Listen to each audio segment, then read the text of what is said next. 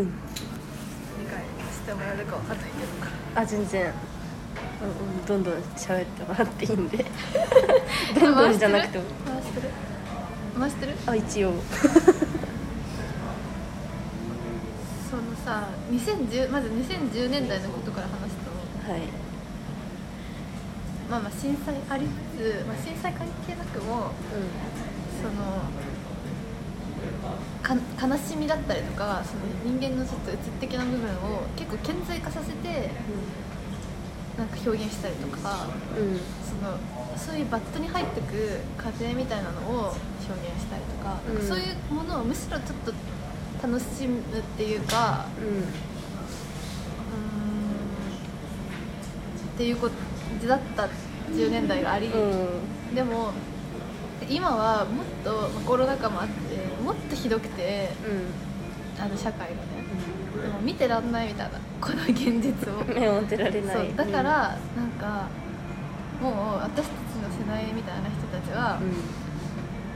もうここい現実無視してその想像力とかそのなんかいろんな表現使って違う場所にその、まあ、音楽だとしたらその音楽聴いてる時だけはもう違う世界に連れてこうみたいな、うん。ここじゃないどっかをに誘うような表現をする人が多いと思ってて。あなんかそのその意識とかその心の感じとかを今ここじゃないどっかに連れていくような表現っていうのが今の表現なんじゃないかっていうのをんですけど思いますか？ーあーあ確かにね。ユートピア的な。ユートピアは言わないけど。えけだから現実感の薄い表現ってこと？えー、そっか。なんか逆私はさ逆にさ結構あでも。あーいやなんか今そのじゃあ今どんなの TikTok とかで流行ってるかなって考えてたんだけどあわかんないけどあそういうことではない。いやあもっとちゃんとしたことの方を言ってた表現って。かもしれない。あそっか。芸術アートとあガチで音楽作ってる人たちとあーなるほどね。アート。えなんかちなみに例えばその浮かべてる中でちょっと現実から離れてる感ある人とかってどんなの浮かべてた？ベッドカバーとか。あはいはいまあ、でも金子屋のその気があると思ってるけどあそう。あと踊ってばかりの国とか。えー、えでも彼らはなんかインタあちょっと声上げてるけどインタビューの中で結構そういうこと言ってるっていうかなんか自分あ金子屋のインタビューあんま読んでないけどなんかその自分たちの音楽聴いてくれてる時ぐらいなんか夢見させたいっていうかああなるほどね。を言ってるいうのを感じてるかなえなんかさ例えば金子綾乃だったらさまあ結構描いてること自体は日常なわけじゃん、まあねなんかそのカーテンの隙間から差す光みたいな、ん。でも日常のことを彼女の視点を通すことでちょっと非現実的なうん。ものに確かに消化させてるっていうのはあるかもしれないねまあでもそれはどの時代でもそうだよまあそうだけど。時代がって話じゃないよな。まあね。違うのかな。いやでも仮説はなんかそうね。でもね私もあの逆に芸術とか表現を傍受する側として今考えた時に、すごく重いものが聞けないし見れないし読めなくなったの。すごくでね今私は逆にその与える側って言っちゃあれだけど作る側としては非常に重いんですよ。自分の書いてるものって、結構あの現実から目をそらさせない、うん。頭を固定するようなうん。楽曲作るんだけど、ん。別に作りたくて作ってるわけじゃないんだけどうなんかあこれ受けないだろうなって思いながらんやっちゃってる節あるのね。逆流。だからみゆたんの思ってることと実は同じことを思ってるからこそ自分のものが受けないって分かってるのかもしれない。あその非現実感浮遊感みたいなものが求められてると思うし自分も求めてる。かじ。ゃあそうだね。そこはじゃあそうなのかな、実際非現実感というか確かに。それはあるかも、だってもうネットカバーのライブこの間行ったんだけどあそうなんだ。どんななの？全然知らない。音圧すごくてさ、うん。いやもうだってもう身体がここにあるって感じがないもんだってもうライブが。あそうなんだ。赤入りしてく感じなんだ。うん。な気がする、ええ面白いね。音がすごかったとにかく。とその歌詞とか何を伝えて何意味とかっていうと感覚的にグワーってやる、いかれるみたいな感じ。ああ えでもそそれを求めちゃうかも。確かに。私もライブに、うん、行く時。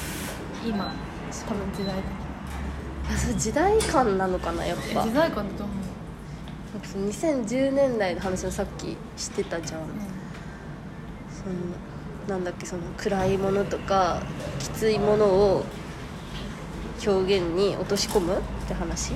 ちょっと違う、うん結構露骨にそういうのを出していく感じあひどい感今がひどいみたいな。ー。あっていうのもなんか話してて10歳ぐらい上の人が言ってた。しなるほどなって思った、ーあーでもそれ多分なんだけど私あの演劇映像の授業を取ってた時に福島出身のその演劇コースの先生がいるんだけどその人が結構その自分が出身福島ってこともあって震災関連の演劇、まあ、見にあれば見に行っちゃうって言ってたんだけど全部結構お涙ちょうだいというかうなんか「なんか君の名は」とかもあ名前出しちゃうとよくないけどあれってさなんそのなんていうの公正世界説っていうかその悪いことしてない人が傷つくわけないみたいなさだからあの災害をなくすために戻ってきたんだよみたいな。うん。それに少なからずその大衆は感動させられてさ。なんかなんかそのちょっとゾワッとしちゃうの私は。なん。か悲劇とかをこうあからさまに見せてうんうまくまとめられないけどなんかそのその事故の例えば原発の映画とかもあっけど事故の裏でこうやって動いた熱い男たちがいたんだみたいな。さなんか私表現とかでそういうの別に見たくないなって思っちゃう。派なのねなんか歴史？でいいじゃん。みたいな歴史に勝る物語はないからそれをあえてフィクションでフィクション？映像とか劇に落とし込んでもなーってちょっと俯瞰した感じで見ちゃう。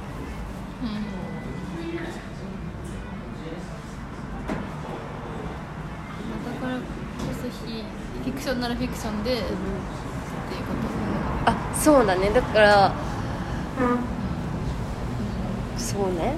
だもっとだから非現実的なものを求めちゃうかもしれない。ねでもななんかその現実的なものを見せようとするあからさまな作品は確かにあったのかもしれないね。10年代。そこからまたちょっとすでにもう動きつつある気もするけど。非現実うんうん。うんの感じから、うん。うん。そのちょっと暗い部分を表に出そう出そうっていうとこからえそうだからそれが10年代で区切りついてもうもっとひどくなったから今。現実が。あーひどい現実の方がひどいってことね。そうそうだから現実とか表現してる場合じゃないっていうかいやここからそうだね。離れなきゃいけないみたいな。なんかあ分かるわ。そうだからあそういう別の場所っていうーか桃源郷的なあそうれね。なんか概念としての別の場所っていうかなんかそういうところに連れてこうって知ってるアーティストとかが多いなっていうのを感じてるっていう感あーなんかでもすごく言ってることは分かる気がする。まあ自分もそれを求めてるからこその共感があるっていうか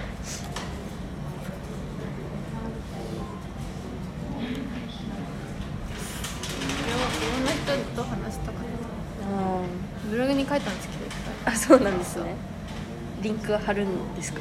じゃあリンク貼りますよ。さすがに。これは結構。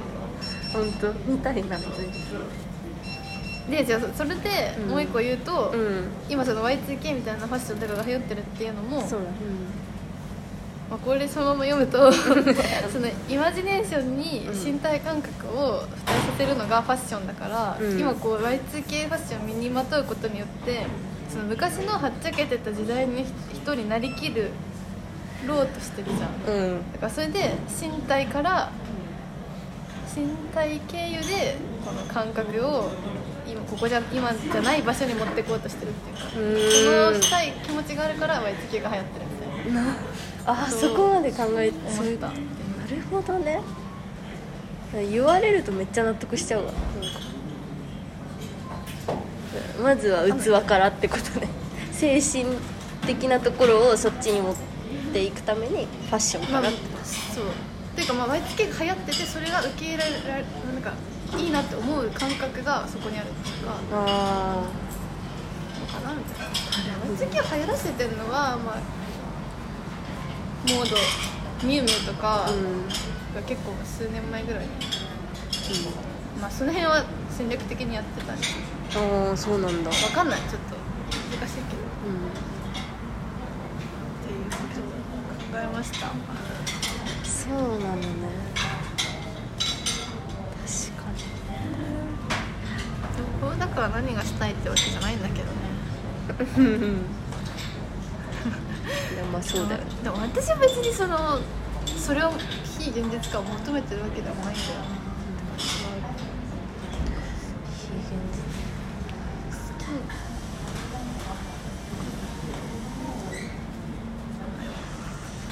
いやでもなんか考えちゃった。なその表現を見る傍受するにあたって自分が求めてることってなんだろうなって今思ったけど芸術とか。意外と何も考えてないいやなんか求める時に別に何もかん求めるっていうかななんか出会っちゃっていいなって思うだけじゃない？いやまあそうそうだよね。別になんかその傾向を分析したいっていうか、あ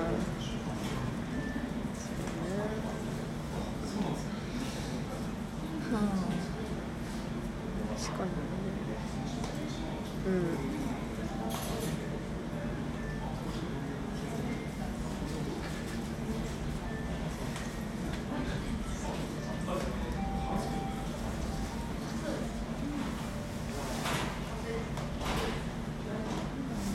まあ、でも私は、まあ、うんそうだな、でもこれでそう言うと、うんまあ、Y2K 流行ってるから、この機会にその00年代とか90年代の。カルチャーが注目されてるってされてるから、んなんかもう引用ん？元っていうか、うん。その昔の時代の面白かったものとかを洗い出してめっちゃ解説して今の人にそれを伝えたいみたいな気持ちがあるからああなるほどねか側だけじゃなくてその中身文化的な話も確かに。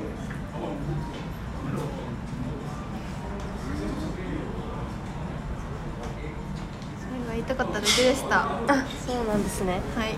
普通になんか興味深い話でした、うん、そうだねえてか絵本一冊おすすめしていいですか？はい。いやちょっと長い本だからあれなんだけど、はい。中村文則っていうああの,、ね、あの人の結構新しい本なんだけど「逃亡者」っていう逃亡者。本があっててか今持ってるんだけどめっちゃ分厚いからまあいいや。そう。それがさまさにその今に近い話で、うん。人々は現実を求めていないよみたいな。だからあてか主人公がジャーナリストなのね穏健左派のジャーナリストうん、で一応ね、うん。だけどでその人が書くこと書くことがやっぱりその保守派の人間にこう叩かれていくわけでで保守派の人と話した時に人々はそんなこと見たくなかったはずだみたいな現実を求めていない。うん。だから文章にするなみたいな。みんな目を背けたくてやってるんだからみたいなことがあってすごい今の話に通ずるなみたいなこう時代が錯乱っていうかいろいろ盗作してるからこそ逃げたくなっちゃうよね。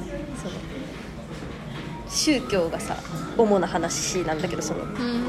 結構筋の中に宗教っていうのも多分根本に大きくあってそっちにやっぱ人は逃げてっちゃう。逃げるって言ったら失礼だけど精神的な支柱にしていくからうんまあ私もあとちょっと残ってるから読み終わってないけどなんかすごい時代感としてはすごい共通するなと思って。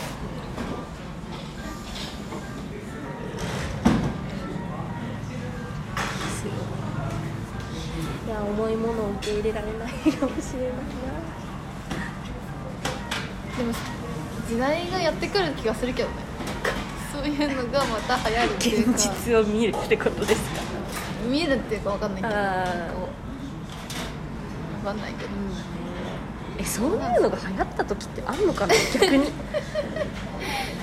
でもさ今言ってもドキュメンタリーは今流行ってるよね。わかるそうだね。あれは何なんだろうなと思うけどね。なんか結構演劇でもドキュメンタリー演劇っていうジャンルが何それ。そのだから演じる側が役を演じるんじゃなくて自分を演じるのよね。なんかちょっと矛盾してるじゃんみたいな、うん。劇とドキュメンタリーってさ対極にある言葉だと思ったけど。なんだろうねそのリアルさを面白いと思って求める。私たちの気持ち。誰かが何とか言ってそうだけどな。なんかねめっちゃ流行ってるもん。確か外録もそうだけど。にああねてか私ザ・ノンフィクションとかめっちゃ好きでずっと見るけど。NHK とか100カメとかドキュメンタリー番組が最近多くてハイパーハードボイルドグルメリポートもそうだし。え思ったのはさコロナ禍はでかかったんじゃない？人と接触する機会がないからさどうしても何かフィクション作るってなったら人と人とかさ関わり合って作らなきゃいけないからドキュメンタリーだったらねカメラ1個置いとけばその人1人の生活だけで成り立つっていうか、